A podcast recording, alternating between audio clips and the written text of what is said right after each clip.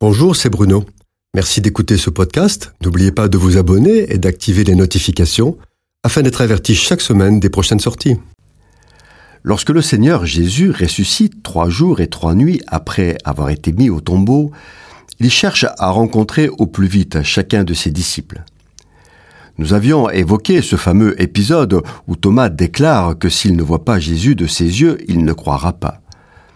Ce que Jésus va lui reprocher, disant ⁇ Heureux ceux qui n'ont pas vu et qui ont cru ⁇ nous avions vu qu'avec les technologies numériques et l'intelligence artificielle, il n'est même plus possible de croire ce que l'on voit puisque les ingénieurs sont capables d'amener des artistes décédés depuis des années à se produire sur scène.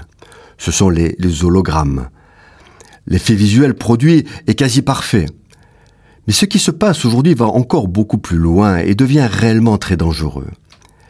Pour réaliser ces hologrammes, les producteurs s'appuient sur la puissance des ordinateurs et notamment le deep learning, une méthode d'apprentissage autonome des machines. Pour cela, ils filment une doublure bien vivante sur laquelle ils greffent l'image de l'artiste décédé. Le potentiel de tromperie est vertigineux, d'autant que ces technologies deviennent simples d'utilisation et permettent à un bidouilleur de base de faire des trucages sophistiqués. Ainsi, des vidéos pornographiques circulent sur les réseaux sociaux, les visages des personnes ayant été remplacés par ceux d'artistes connus, sans bien sûr leur avoir demandé leur avis. Aujourd'hui, ce ne sont plus seulement les stars du showbiz ou les figures politiques qui sont visées, c'est aussi l'homme de la rue. Si une personne veut faire du mal à une autre pour n'importe quelle raison, elle peut en un clic aller sur Internet et trouver ce dont elle a besoin pour produire de fausses informations supportées par des vidéos sonorisées et réalistes. Des détournements de discours d'hommes politiques ont été réalisés. La frontière entre le vrai et le faux devient quasiment inexistante. Pire que cela, ils font parler les morts et leur font dire ce qu'ils n'ont jamais dit.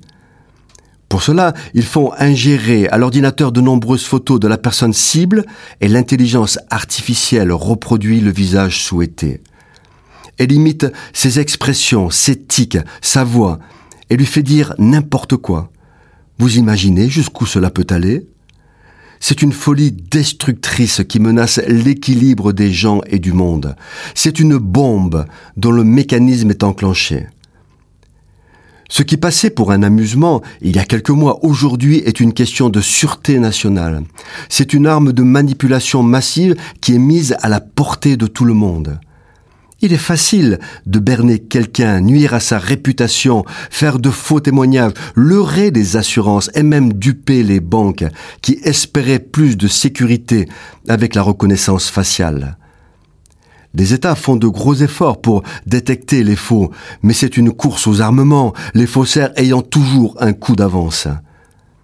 Il n'est plus possible de croire ni ce que l'on voit, ni ce que l'on entend. Plus que jamais, il n'y a que le Saint-Esprit qui peut convaincre un cœur de se tourner vers le Seigneur Jésus. Cette chronique a été produite par Bruno Oldani et Jacques Cudeville.